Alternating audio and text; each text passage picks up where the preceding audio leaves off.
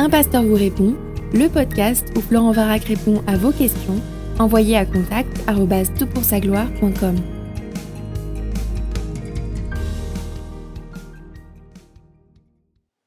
La question est posée. Bonjour, je me pose des questions sur le passage des actes 15, 36 à 41. J'aimerais donc avoir votre avis à travers un podcast de Un pasteur vous répond. Que pensez de ce conflit entre Paul et Barnabas? Alors que le mot division fait souvent référence à quelque chose de négatif, est-ce que finalement Dieu peut se servir d'une division pour sa glorification? De plus, est-ce que des informations sont disponibles sur les fruits portés par la mission de Barnabas d'un côté et Paul de l'autre? Si les fruits sont réels, pourrait-on penser que cette division a définitivement servi la cause de l'Éternel? Merci par avance et que le Seigneur vous bénisse. Ah, c'est une super question et on va lire le texte incriminé euh, que tu cites et, euh, qui euh, finalement a une je suis très reconnaissant que le Saint-Esprit ait bien voulu nous euh, l'intégrer, l'insérer dans, l'écriture, parce que ce sont des situations que l'on rencontre assez fréquemment dans le ministère, et s'il n'y avait rien de cette nature dans le livre des actes, on aurait l'impression d'être vraiment nul par rapport à nos prédécesseurs, et ça donne une certaine... Bon, une certaine, euh, un certain réalisme euh, aux situations du livre des actes en comparaison avec les situations que nous pouvons rencontrer. Donc voilà ce que nous dit le verset 37 en acte chapitre 15. Barnabas voulait prendre aussi avec eux Jean surnommé Marc. Mais Paul estima ne pas devoir prendre avec eux celui qui s'était détourné d'eux depuis la Pamphylie et qui ne les avait pas accompagnés dans leur œuvre. Le dissentiment fut si aigre que finalement ils se séparèrent. Barnabas prit Marc avec lui et s'embarqua pour Chypre. Paul choisit Silas et partit, recommandé par les frères, à la grâce du Seigneur. Il traversa la Syrie et la Cilicie en affirmant les églises, en affermissant, pardon, les églises. Fin de citation. Alors écoute, c'est un des événements les plus tristes que nous ayons dans le livre des Actes. Euh, Paul et Barnabas cessent leur collaboration. Et c'était tellement des piliers de l'œuvre missionnaire, c'est vraiment tragique. Et c'est aussi gênant de voir de tels conflits. Euh, alors je sais que ça n'existe que dans certains pays barbares, n'est-ce pas? Les conflits entre pasteurs et missionnaires, ou entre anciens, ou entre diacres, euh, entre responsables d'école du dimanche, ou même entre les membres. Euh, en France, c'est exceptionnel, ça arrive quasiment jamais, bien entendu. Alors, comme c'est embarrassant, parce que tu te souviens que Jésus a prié pour que ses disciples soient un, comme, lui-même est un avec son Père, et que c'est pas toujours une réalité. Hein. Les églises ont, rarement de quoi se vanter pour leur unité. Ça arrive, il y a des périodes qui sont des périodes d'unité euh, formidables. Je crois que c'est ce qu'on vit dans notre église par la grâce de Dieu en ce moment. C'est un tel cadeau, une telle grâce et bénédiction. Puis je sais que ça va pas durer. Mais euh, donc c'est tellement embarrassant qu'on cherche certaines explications. Alors certaines des explications sont un peu optimistes. Euh, par exemple, bah, c'est bien puisque ça permet à deux équipes missionnaires de partir plutôt qu'une. Et c'est souvent comme ça que j'ai entendu l'histoire de euh, Paul et Barnabas. Ben, voilà, ils sont finalement les conflits, ça permet à des églises euh, de commencer, parce que souvent il y a des gens qui partent d'une église pour commencer une autre église, alors ça, ça multiplie les églises. Sauf que c'est souvent, euh, c'est très rare que ces églises arrivent à, à, fleurir, parce que quand on part sur euh, un mauvais esprit de, tension, c'est compliqué de parler de grâce et de, de pardon, et parce que c'est quelque chose qu'on n'a précisément pas vécu dans, dans, le cadre de ce que l'on a vécu. Il y en a qui sont optimistes aussi d'une autre manière, ça permet de révéler ceux qui sont dignes de confiance. Exactement ainsi que Paul dit euh, aux Corinthiens, il faut bien qu'il y ait des divisions parmi vous pour qu'on sache ceux qui sont dignes de confiance. Enfin, je paraphrase, je ne sais plus comment c'est formulé, mais c'est un peu la, grande idée. Parce que dans un conflit, les cœurs se révèlent. Hein. Tu, mets des gens sous pression, et on voit ceux qui tiennent la pression avec humilité, avec grâce, avec douceur, puis ceux qui disent n'importe quoi, ou qui s'emportent, ou qui, qui, qui, laissent, qui même font appel à des souvenirs de, des années en arrière. Ouais, tu m'as dit ça, tu m'as pas regardé dans les yeux ce jour-là. Donc ça révèle beaucoup ceux qui sont dignes de confiance. Hein. Il y en a qui, qui, estiment, ben voilà, ça permet de, voir les choses euh, sous un autre angle. Il y en a d'autres qui abordent euh, ce, conflit avec condescendance et ils se disent, voilà, Paul, c'était pas un homme facile, euh, comme il pardonne pas, ben, on, regarde Paul avec, avec un peu de haut en disant, il aurait quand même pu laisser passer cet événement et être un petit peu plus sympathique. Il aurait dû manifester plus de patience. Alors comment regarder ce qui se passe? Et peut-être qu'on en tirera des instructions pour nous-mêmes qui sommes confrontés, comme a des difficultés dans la vie de l'Église parce que nous sommes pécheurs vivant au milieu, au milieu de pécheurs et donc ça crée des frictions et ça c'est la réalité, hélas, hélas. René Pache affirme un peu rapidement, dans ses épîtres, Paul, parle amicalement de Barnabas.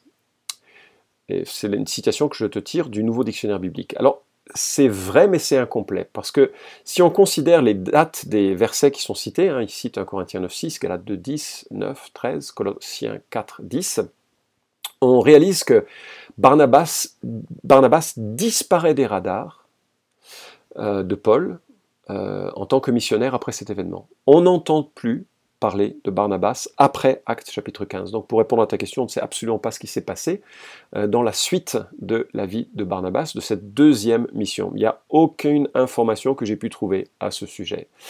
De plus, seuls Paul et Silas sont recommandés par les frères à la grâce du Seigneur. Donc la deuxième équipe, la Bible ne dit rien de la recommandation des frères. Est-ce que ça veut dire que l'Église a pris sa distance en disant écoutez, vous partez, mais vous partez de façon autonome Et nous, nous, nous renvoyons Paul et Silas, eux, on a confiance, mais pas vous. En tout cas, c'est un argument tiré du silence de l'Écriture, mais le flot de la pensée nous oriente vers cette piste. Donc Barnabas disparaît du Nouveau Testament, sauf erreur de ma part, il n'y a aucune description de son action, ni dans le reste du Nouveau Testament, ni dans la tradition de l'Église. Alors qu'est-ce qui s'est passé? Alors probablement qu'il y a évidemment cette différence de perspective, c'est celle qui est mise en exergue dans l'explication, quant à Marc. Marc les a lâchés, et euh, dans la perspective de Paul, c'est qu'il n'est pas fiable, Paul en est convaincu. Mais pour rendre la chose plus complexe, Marc est un cousin de Barnabas. Alors, mélanger les considérations familiales ou, professionnelles, hein, euh, enfin, pardon, les, considérations familiales au ministère, ou les considérations familiales d'ailleurs au travail, c'est toujours délicat.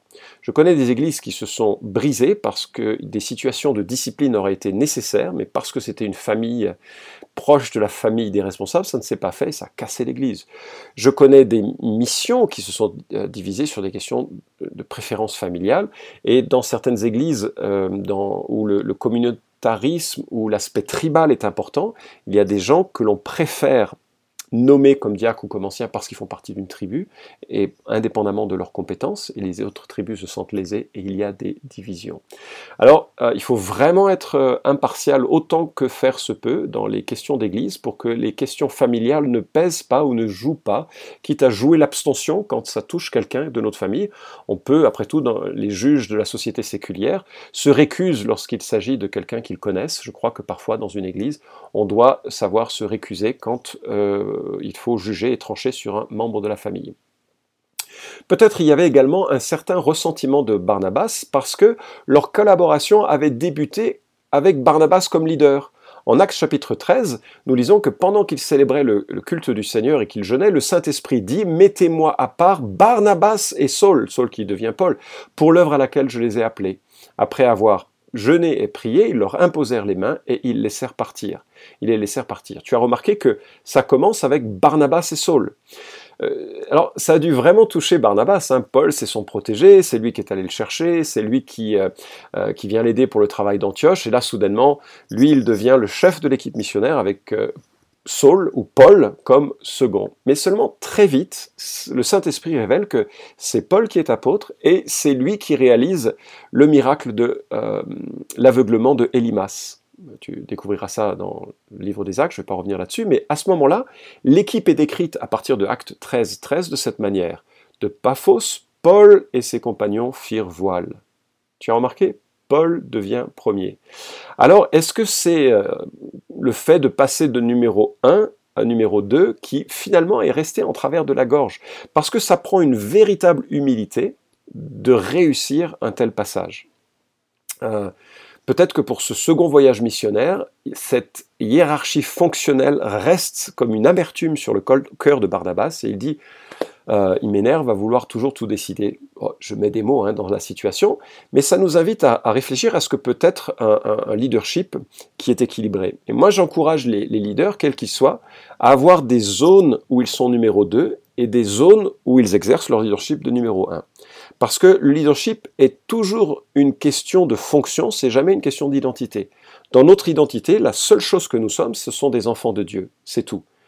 Notre leadership est une fonction que l'on exerce et que l'on doit exercer dans l'humilité comme un service à Christ qui nous est temporairement prêté et qui peut nous être retiré à tout moment.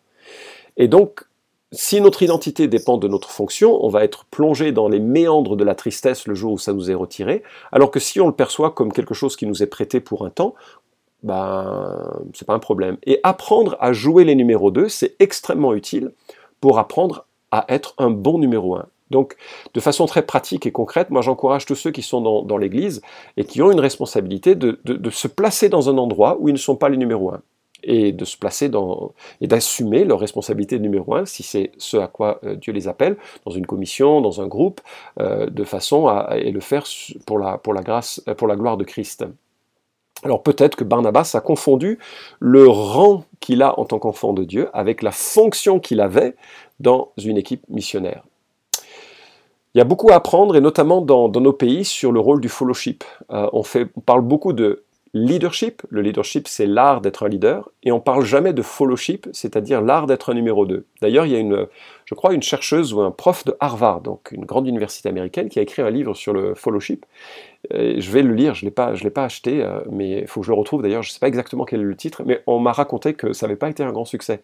Tout le monde veut être des leaders, personne veut être de bons numéro 2. Et pourtant, moi je peux attester que dans tout ce que je sais faire où on me dit, où on me prête un rôle de numéro 1, entre guillemets, hein, parce que c'est une fonction, encore une fois, je ne suis capable de l'exercer que parce qu'il y a des gens autour de moi qui ont vraiment euh, fait équipe avec moi et qui m'aident à combler les faiblesses qui sont les miennes. Sans eux, je ne je serais incapable d'exercer le moindre ministère. Il y a toujours une, complémentarité dans les équipes qui est euh, fructueuse. Un autre facteur qui a peut-être joué dans ce conflit, c'est que Barnabas a donné tous ses biens à l'Église. C'est Actes chapitre 4, versets 36 à 37. Il a vendu son champ, il a donné son capital, et peut-être que c'était une terre d'ailleurs de Chypre ou bien une terre en Israël. Euh, peut-être qu'il ne devait pas la posséder d'ailleurs, puisqu'il était lévite, mais bref, euh, tout ce qu'on sait, c'est qu'il la vend et qu'il en donne le euh, fruit de la vente. Alors, c'est très spéculatif ce que je vais dire, hein, mais peut-être qu'il y avait dans son cœur cette idée j'ai tellement donné que je mérite. Tu as déjà vu ça dans une église? Des gens qui disent j'ai tellement donné financièrement que je mérite une table, une place à la table de direction. Et que si l'Église ne prend pas le chemin que je veux, moi, donateur généraux de l'Église, je donnerai plus, ou je change d'église. Une menace et une manipulation totalement indigne d'un enfant de Dieu.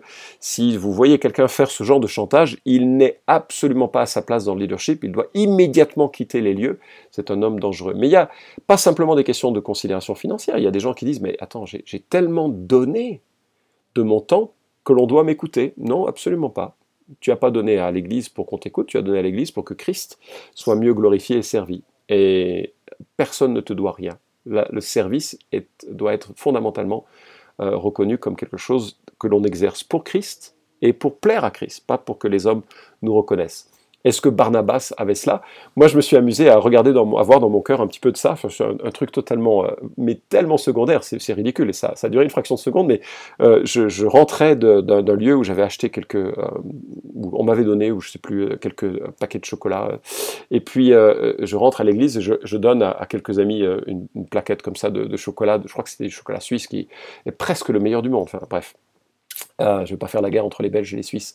Mais je donne une plaquette et, une personne a pris cette plaquette et s'est immédiatement tournée vers quelqu'un qui était un petit peu découragé et dit Tiens, ça c'est pour toi. Et en une fraction de seconde, je me suis dit Hey, je lui donne quelque chose et elle le donne à quelqu'un d'autre. Et en fait, je me suis dit Ah non, non, non, non. Quand tu donnes, tu donnes. Après, c'est l'acte de donner qui est joyeux. Ce que la personne en fait, qu'elle le donne à quelqu'un, qu'elle le revende, qu'elle en fasse des profits, peu importe qu'elle l'utilise ou pas, ça, ça ne te regarde plus. Et il y a vraiment à faire attention à ne pas garder une attache et une volonté de garder le contrôle sur les choses que nous, euh, faisons. Alors, écoute, euh, si Barnabas était un enfant de Dieu, ce que je crois, hein, nous lui demanderons sa version des faits quand on sera sur la nouvelle terre. Euh, on verra quelle adresse il est, on ira frapper à sa porte et on aura les précisions que ce podcast n'est pas capable de donner. En tout cas, le texte semble sous-entendre que seuls Paul et Silas reçoivent la bénédiction de l'Église.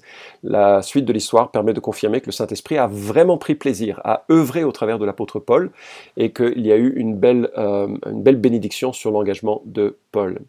Alors, euh, c'est sur cette belle note de la bénédiction de Dieu sur le ministère de Paul et de Silas que se termine Acte 15, qui avait commencé quand même avec un gros conflit, quelque chose qui était assez, euh, assez sérieux.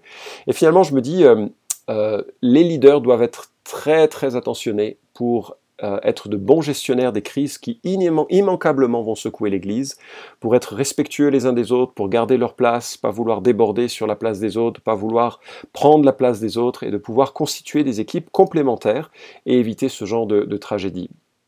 Alors il y a toujours des conflits, il y en a dans les églises. Euh, dans les 20 ans que j'ai, euh, où j'ai été euh, un des anciens d'une assemblée en exerçant un travail pastoral, une fonction pastorale, on a vu beaucoup de, choses pas toujours très joyeuses, des choses dont parfois j'étais le premier responsable, et je l'avoue, je suis un très mauvais leader parfois, et j'ai créé des conflits inutiles.